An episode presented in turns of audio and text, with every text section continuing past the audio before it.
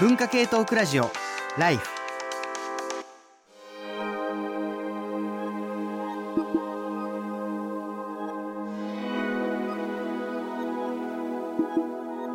えーゆるライフ文化系トークラジオライフのパーソナリティである僕鈴木健介があのいつもの本放送よりは緩めのテンションでえー喋、ってるんだけど内容的には全然緩くないと言われ続け、えー早何回目か忘れましたけれども あのいつものねあの調子で、えーまた一人語りをしていきたいなと。え思っているんですけれども、この一人語りって、まあ、やってみると難しい、えところがありますね。えというのも、あの、普段こういうその配信のコンテンツで、まあ、避けようと思ってってるのが、まあ、自分の話なんですよ。自分の話ってのはどういうことかっていうと、その、まあ、ざっくり言うと昨日食べたラーメンが美味しかったとかそういう話ですよね。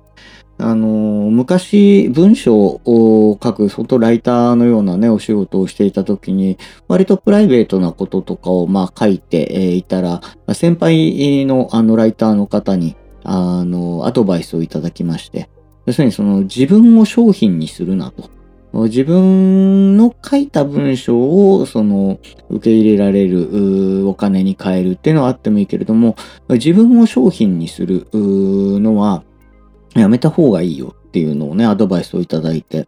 まあ実際、その自分のね、世代をあのこう眺めてみると、ぱりまあ僕もそうでしたけど、若い時からその自分の自己表現でその世に出た人っていうのが周りにもすごくまあ多くて、で、そうするとやっぱりその人は、その人自身がどうであるかっていうことと、その人が表現するものをこう切っても切り離せない状態になるんですよね。で、それがまあ、あのちょっとま自分の目からすると、あの違うなっていうところで言うと、やっぱりその、わ自分自身に対して話題を作り続けることによって、えそれをコンテンツに変えて、さらにお金に変えるみたいなね、なんかそういう感じの、こう、自己表現と、まあ、その自分の存在っていうものがうまくこう切り分けられないような状態になってしまうとちょっとしんどいかなと思ってて、まあ昨日食べたラーメンが美味しいとかはタレントさんがね、あのやる仕事だと思いますし、タレントさんっていうのは文字通りその人があの商品であって、えその人、もちろんだあの役者さんとかだとね、演技がまあ商品だったりするかもしれないんですけれども、まあそういう意味で、まあ自分はまあタレントではないので、その自分がどういう人間であるかっていうことよりは、僕がどういう人間であれ、その人が言っていること、なんか、あの、面白いなって思ってもらった方が、まあいいかなと。いうふうに常、え思ってはいるんですけれども、あとはいえ、あの、この番組長く聞いてくださっている方は、まあご存知の通り、あの、僕自身はもう全然そういうものを切り分けられないあのタイプの人間でして、すぐ自分の話がこれね、自分の話っていうよりはね、自分の価値観とか考えとかね、そういうものを喋ってるつもりではいるんですけれども、あの、あんまりね、その、自分と自分の表現みたいなものを切り離せてない人かもしれないです。ま最近はもうだいぶね、あの、大学の先生ずらしてるんで、あの、喋ってることの方で、あの、自分のね、その、ことを見ている、聞いているっていう人もいるかもしれませんですけども。ただまあ、とはいえなんですけれども、その自分の話がきっかけになって、そこからいろんな表現というかね、考えることが出てくることがあるっていうのは人間みんなそうでございまして、あの、昨年からもう本当にあの、なんというか、私事なんですけれども、立て続けに身内がなくなりましてですね。で、まあ、その、この3月ぐらい、えーまあ世の中的にもいろんな節目という、こう、ところもありまして、なんかいろいろ考えたり感じたりするところが、まああったんですよね。それはもう論理的なことというよりはもう感覚的なことだったので、その感覚的なところをこううまく広げていくような、なんかそういうことがちょっと欲しいなと思って、縁があって、あの、京都のお寺で写経を体験する機会があったんですね。まあ、写経ということですので、そのお経を書き写すという、まあ、やつですけれども、別にその本格的に墨と硯が用意されているわけではなくて、筆ペンが置いてあって、まあ、ここにお経を書いてくださいっていう紙があって、まあ、それにつらつらと、まあ、書いて、えー参りますので、でそういう意味では、その文字を書くだけであればね、すごい丁寧に書いていったとしても、まあ、すぐ済むような、まあその短いまあお経だったのもあって、すっとまあ、あの、それ自体は終わったんですけれども、こう、その後ね、あの、お茶菓子が出ますって言われてたんで、そのお茶菓子を待ってたんですけど、この時間がものすごく長いんですね。で、あの、まあ、とはいえ、まあ、お経も、まあ、書き終わって、あの、しかしになんかすることもないし、今、ここでスマホを取り出して、なんか検索とかするのは、ちょっとこう、人としてどうなんだろうとか、まあ、そもそも何をしに来たんだと言われれば、もうちょっと心が整うような体験をしに来たのだろうと思ってですね、あの、お寺のお庭を眺めたりとかですね、あと、まあ、あの、臨済宗の、あの、お寺さんでしたので、臨済宗の経典を読んで、あの、物思いにふけったりとか、まあ、しておったんですけれども、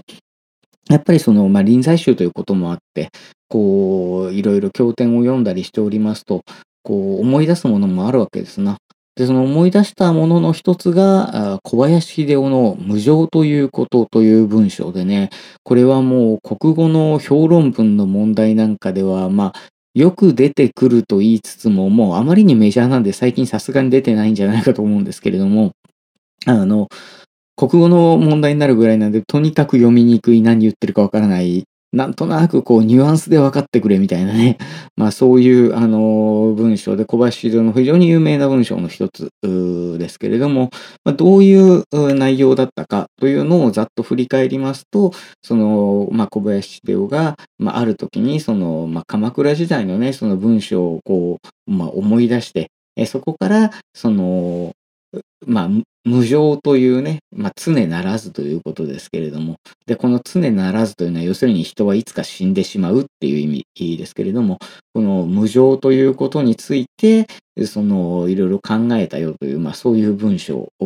でございます。ただ、本当に入り組んでいるだけではなくて、小林秀夫自身が、なんていうか、こう、理屈でもって、こう、ストレートに書いていくこと自体を拒否している、まあ、そういう文章なので、もう思いつくまんまつらつら書いたみたいなところがあって、とても整理しにくいです。ただ、まあ、ちょっとエッセンス的なところを抜き出して、えーかんえー、見ると、まあ、要するにその、鎌倉時代の、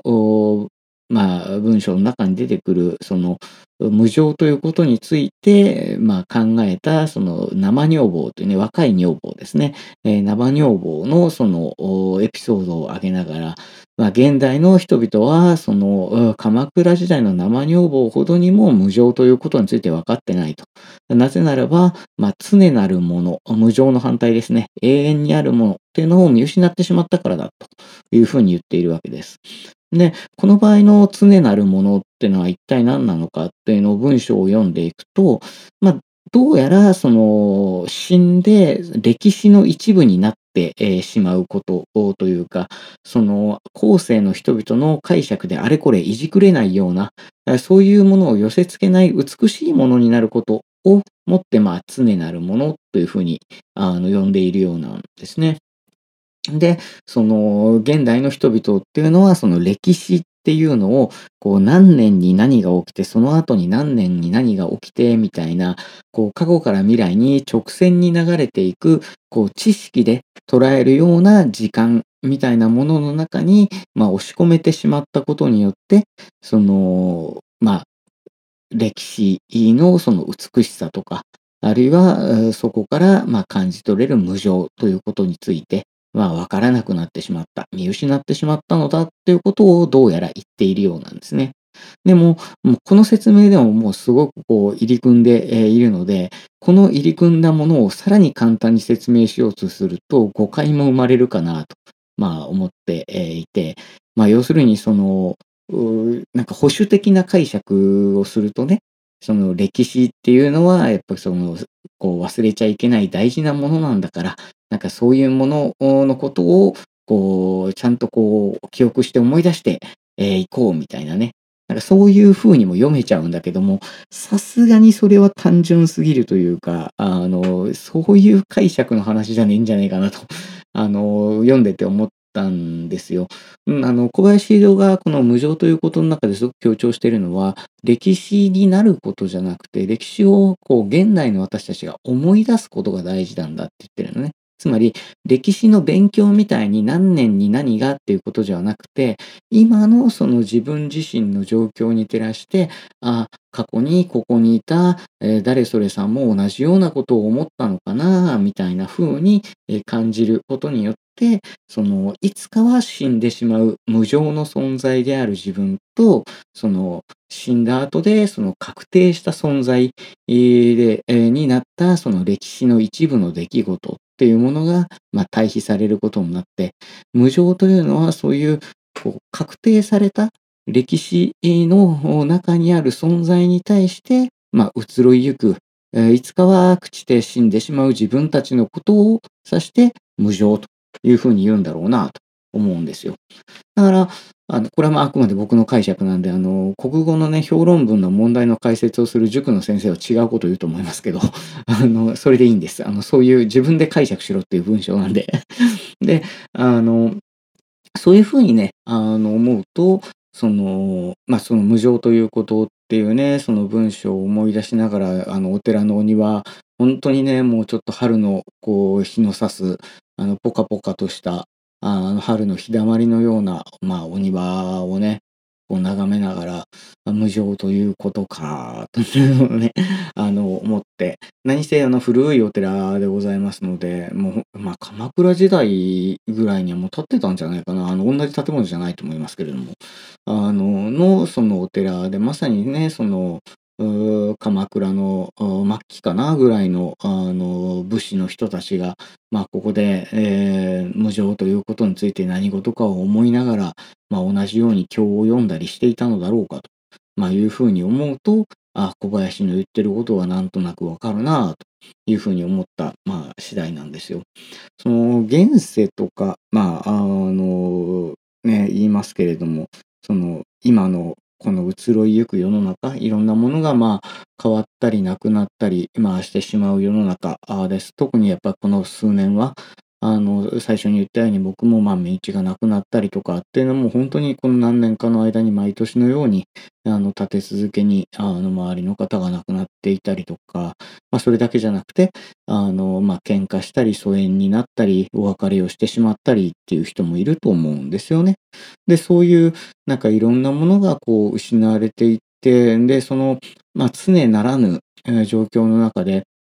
まあ、例えば、あの、コロナの制限みたいなものが、その自己判断に変わっていく中で、なんかこう世の中がこう、まあコロナ明けっていう言い方をするのがいいのかどうかわかんないですけど、次のステップに進もうぜみたいな、まあ風になって、なんかこう常ならぬなという感じもします。また、あの、やっぱそうやってね、いろんなことがこう緩和されて盛り上がってく、えー、ると、なんかこう、まあメディアのお仕事してますから、やっぱりその、ちょっと世の中浮かれてる感じもするんですよね。で、そういうなんかこう、浮かれ上司というかね、非常にこう、賑やかな雰囲気の中に身を置いておりますと、この人たちは今日盛り上がったことについて来年どんだけ覚えてんのかなと思いながら、あの、ちょっとこう、遠巻きな気持ちで見てしまったりする自分もいるわけですよ。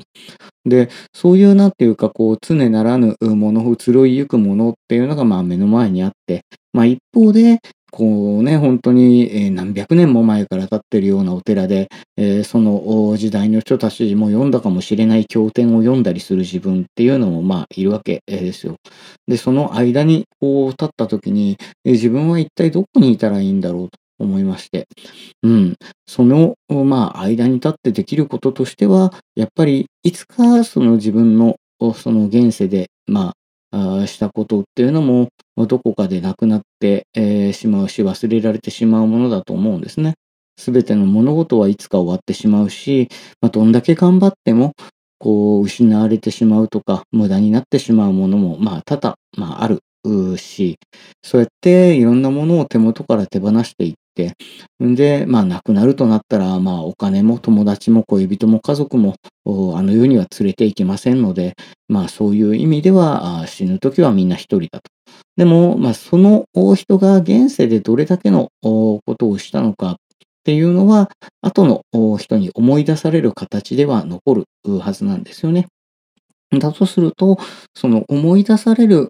瞬間に、えー自分がその確定した、まあ、歴史になってしまうその時に、まあ、自分がどうかっていうことが何より大事なのであってなんかこう今日明日のことにまあついていくというのもまあ悪いことではないんだけれどもどちらかというとこうお小林指導が言うところの常なるものですかねこの常なるものとお常なるものではなく無常のお常ならぬ世界に生きる自分というのの対比を、まあ、ずっとこう意識しながらなんか日日常をね送るっていうのが大事なのかなっていうことを、まあ、感じたりしました。まあ、最初にあの喋った ようにあの昨日のラーメン美味しかったみたいな話はタレントさんがすればいいと思ったっていう話、えしましたけれどもあの写経体験を通じてなんか人の生き死にについて考えたっていうのはなんか自分の話に当たるのか当たらないのか微妙な ラインですが、まあたまたまね、ちょっとあの小林流みたいなスーパービッグネームの話を思い出してしまったので、ちょっと皆さんにもその辺のことをお届けしようかなと思って今日はお話を、えーさせていただきました。えー次回、えーゆるライフまたはあもうライフの本編になっちゃうかもしれないですね。えーまたあ次のライフでお会いできればと思います。それでは。